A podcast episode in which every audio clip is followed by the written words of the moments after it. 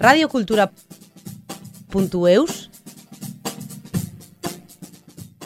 Avec son nouvel ouvrage intitulé Mystère des mégalithes, Philippe Laplace nous invite à voyager à travers 4000 ans d'histoire du peuple qui vivait au Pays basque. Il fit la connaissance du monde des mégalithes à l'occasion d'un reportage photographique. Dans cette troisième partie, Philippe Laplace nous explique qu'il travaille de façon empirique et nous dévoile les différentes caractéristiques d'une source et d'un dolmen.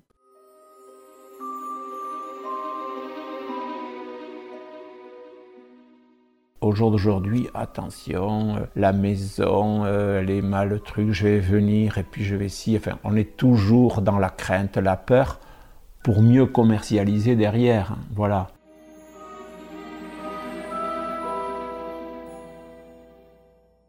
Bonjour aux auditeurs de Radio Cultura. Je suis Philippe Laplace. Je viens donc d'écrire un livre sur le mystère des mégalithes en Pays Basque et donc euh, j'aimerais bien vous en parler.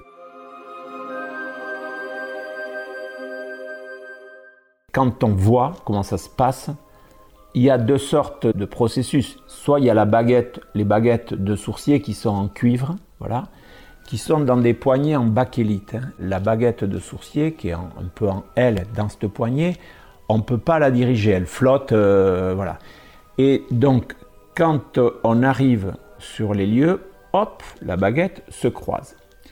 Mais à la limite, la personne très très cartésienne et qui cherche absolument à prouver qu'il y a l'inconscient, le, subconscient qui agit, à la limite, il peut toujours contester la baguette en cuivre en disant qu'il y a une mini oscillation des mains, etc. La baguette en bois, quand il le voit, volontairement maintenant, quand j'ai la baguette en bois en main, je laisse les extrémités dépasser de mes mains et je laisse les feuilles.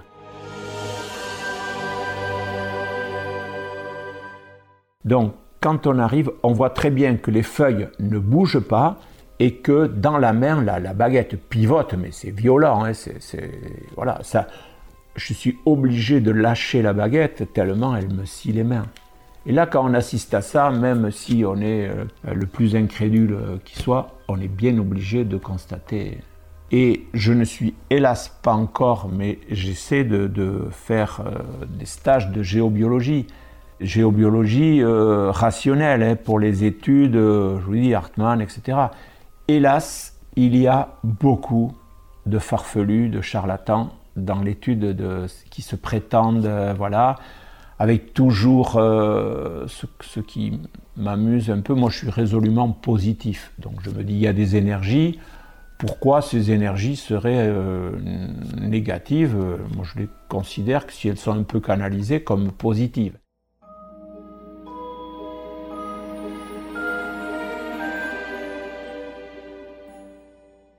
Mais au jour d'aujourd'hui, attention, euh, la maison, euh, les mal trucs, je vais venir et puis je vais si. Enfin, on est toujours dans la crainte, la peur, pour mieux commercialiser derrière. Hein, voilà.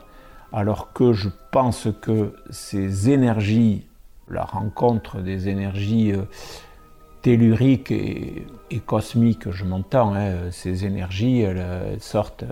quand j'étais à l'association bordelaise d'études de métapsychique, et quand on a commencé à parler de ces phénomènes euh, telluriques, euh, on avait dans la bibliothèque, qui était l'une des plus belles bibliothèques d'Europe, hein, il y avait un bouquin de 1899 de Madame Chantereine et qui expliquait parfaitement ces forces telluriques et cosmiques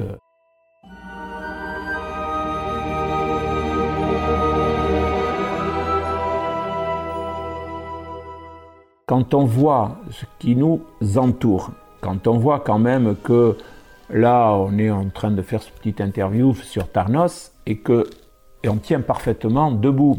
De l'autre côté de la planète, théoriquement, il devrait être la tête en bas et il devrait partir dans le vide. Alors, bien sûr, il y a une explication rationnelle, les masses euh, qui nous entourent, la gravité, enfin tout ce que l'on veut, donc on ne peut pas le nier.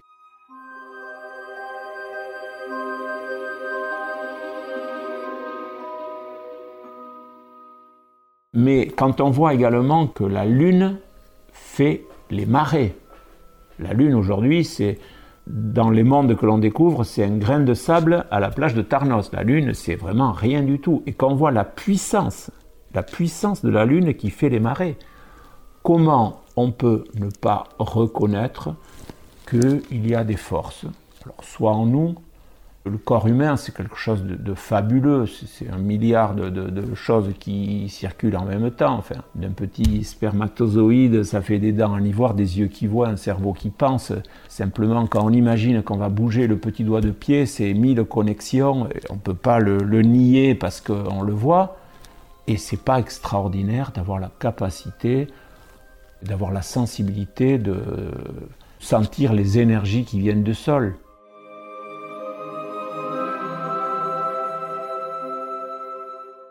C'est très difficile à dire, simplement.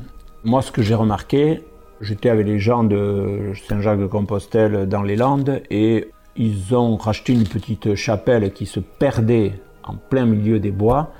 Et donc, pendant qu'ils nettoyaient cette chapelle pour en faire un lieu d'accueil euh, des pèlerins, je me suis amusé à prendre. J'ai dit pourquoi c'est là, perdu au milieu de nulle part. J'ai pris la baguette en bois et là, pile au milieu de la nef, mais pile au milieu, la baguette est partie, le même phénomène que sur les dolmens. Et petit à petit, quasiment 90% des chapelles du XIIe siècle, elles sont sur des lieux d'énergie, au centre de la nef. Moi, je fais vraiment une, une grosse nuance, très grosse nuance, entre les points d'eau que je trouve, quand je trouve une source, je la remonte sur 1 km, 2 km. Donc là, il y a vraiment le champ magnétique qui s'est créé par la source qui s'écoule. Alors que sur les cromlechs, les dolmens, il n'y a rien autour. C'est un point central. Comme de temps en temps, ça m'arrive de trouver une, c'est pas une source, c'est une résurgence. Voilà. Donc il n'y a rien, notamment j'ai été faire à Bardos où il y avait euh, de temps en temps un point d'eau là qui sortait, qui inondait tout le monde, tout le monde était fâché parce que ça affaissait le champ, etc., etc. Et je suis arrivé, j'ai fait le tour, rien, rien, rien, et pile à un endroit, là ils ont canalisé cette résurgence, ils irriguent euh, tous les champs à côté, voilà. Donc il y a quand même une énorme différence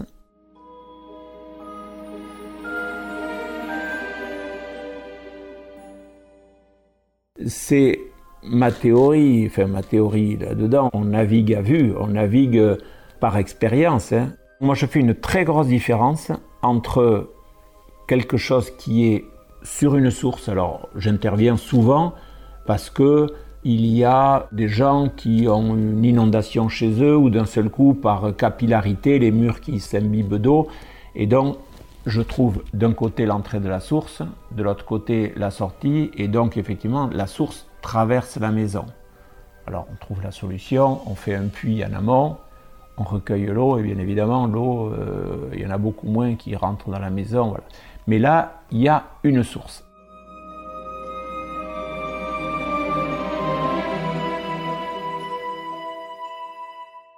Alors que pour les mégalithes, c'est pas une source. C'est vraiment ce que je qualifierais, mais avec mes, mots à moi, je précise bien, moi je suis observateur, je suis photographe, observateur, magnétiseur, donc je sais que j'ai ce don-là. Et là aussi, petite parenthèse, c'est un don, c'est jamais un pouvoir. Le danger, c'est d'en faire un pouvoir. C'est simplement un don.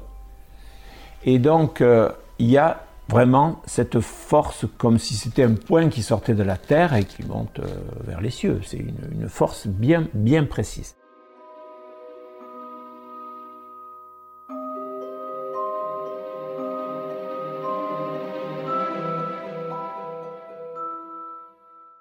Je n'ai pas assez de connaissances, mais Eric Dupré-Moretti me disait que c'était ces failles souterraines. Quand on voit que un sommet qui arrive comme l'Himalaya ou quoi à 4000 mètres en hauteur, si on creuse simplement dans la terre à 4000 mètres, déjà ça bouillonne quoi. Moi j'étais en vacances aux îles Canaries, le volcan est éteint depuis 400 ans et ils font cuire le poulet avec la chaleur d'un truc qui est éteint depuis 400 ans quoi. Et quand ils mettent un petit peu de paille, ça s'enflamme instantanément. Donc restons très humbles on est sur une poudrière et il y a des forces dans ces failles ou quoi, des forces, enfin des énergies, peu importe le terme, qui sortent. Moi je travaille de façon empirique, c'est-à-dire je constate et en fonction de ça, quand ça se reproduit 100 fois, j'avance comme ça. C'est très difficile, on parle d'il y a 6000 ans. Il y a eu déjà, au Pays Basque, quand il y a une transmission orale, on voit que petit à petit elle se déforme sur 400 ans. Alors là, il y a 6000 ans. On pense donc qu'ils avaient cette sensibilité-là, ils ressentaient cette énergie, ce bien-être tout simplement. Ils disaient cet endroit est profitable pour les bêtes. Ils voyaient que également cette moi, je le vois des endroits, de suite, je vois qu'il y a quelque chose parce que l'herbe est plus verte, elle est plus fournie.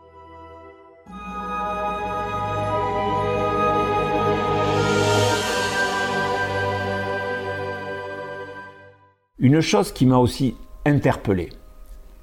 Je fais plus de, plus de 5000 km pour trouver ces endroits-là. Et chaque fois que j'arrivais, à Okabe, il y avait des moutons dessus à Aspegui, il y avait des, des betsous, là, les vaches euh, sauvages. Après, à d'autres endroits, c'était les potiocs, au centre des cromlechs. J'ai plus de 40 photos avec les animaux. Ils sont pas 20 mètres à côté, ils sont au centre. Comme si eux-mêmes sentaient ce bien-être. Au début, j'ai dit c'est le hasard. J'ai dit allez, il faut qu'ils sortent pour que je fasse ma photo. Les Betsu, euh, pour les chasser, euh, voilà, c'est un peu caractériel.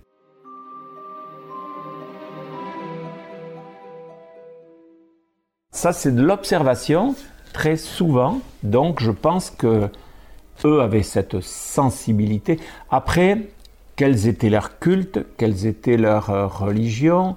À l'époque, pour les morts, c'était pas les morts montent aux cieux ils n'avaient pas du tout cette. Euh, c'était les morts descendaient dans les entrailles. Parce que j'ai eu une théorie d'une personne qui s'occupe de, mythologie ici, qui m'a dit les Cromlech, ils mettaient le, mort au milieu pour que l'âme monte directement au ciel, comme si on faisait un pas de tir, que l'âme monte directement. Dans les cours que j'ai suivis, euh, on m'a expliqué que non, à l'époque, leur croyance, c'était que le mort aille vraiment dans les entrailles. De... Ils n'avaient pas la notion du, du ciel.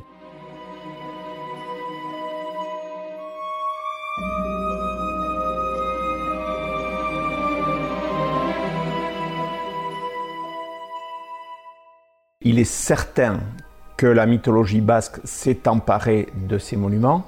Gentileri qui, dans la nuit, euh, mettait les tables des dolmens. Marie, que l'on retrouve partout, la Marie basque, hein, Marie sans E, hein, et on la trouve vraiment partout, avec des pouvoirs surnaturels. Donc là, on est vraiment dans la mythologie. Alors, est-ce que de quand ça date?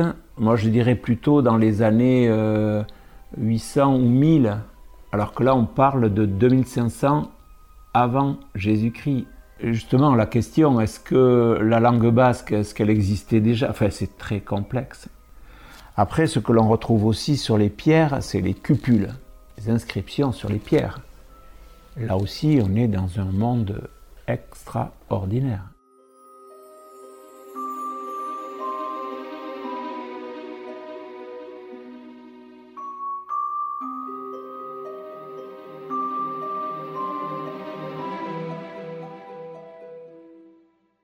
Les cupules, si on généralisait, c'est une inscription dans la pierre. il y a des cupules très récentes, une croix qui va être une borne frontière, puisqu'on a dans les bornes frontières, on a les bornes frontières euh, républicaines, si j'ose dire, et euh, chrétiennes. Alors on trouve des bornes frontières ou des croix frontières. Et donc sur certains menhirs, on voit vraiment la croix dessus. Après, il y a un endroit qui est vraiment euh, très parlant, c'est le menhir de Gorospil. Parce que là, Gorospil, il y a plein plein de cupules qui vont d'inscriptions très anciennes, avec le U que l'on retrouve, qui, le U on peut considérer qu'il a plus de 1000 ans.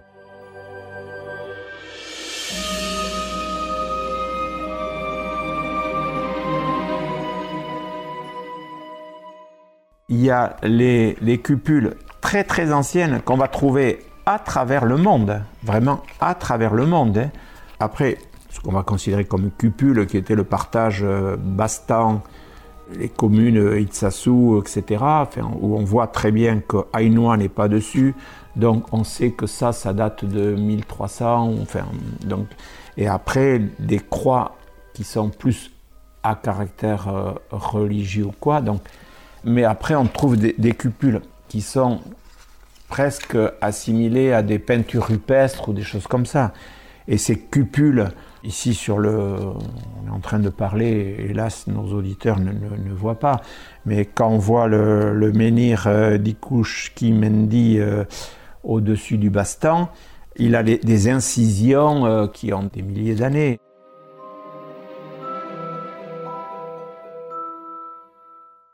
Donc on avance vraiment à, petits pas. Il faut savoir que longtemps on a essayé, c'était quand même des cultes païens, enfin pour euh, quand la, religion est, est arrivée. Et donc, hélas, il y a beaucoup de choses qui ont été euh, balayées, qu'on a voulu euh, enterrer, et, et que quand les gens en parlaient, presque on les excommuniait.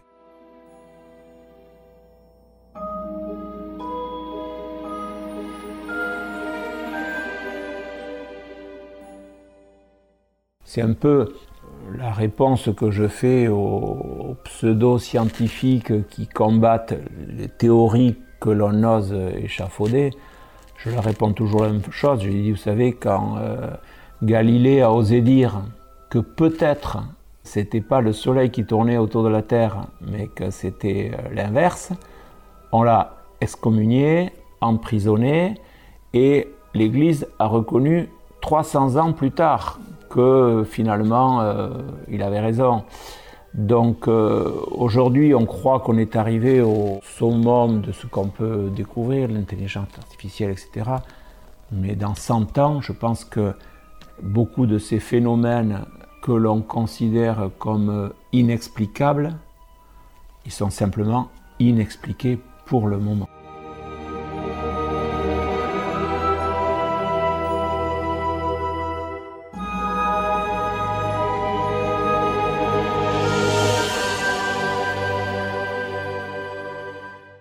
Radio Kultura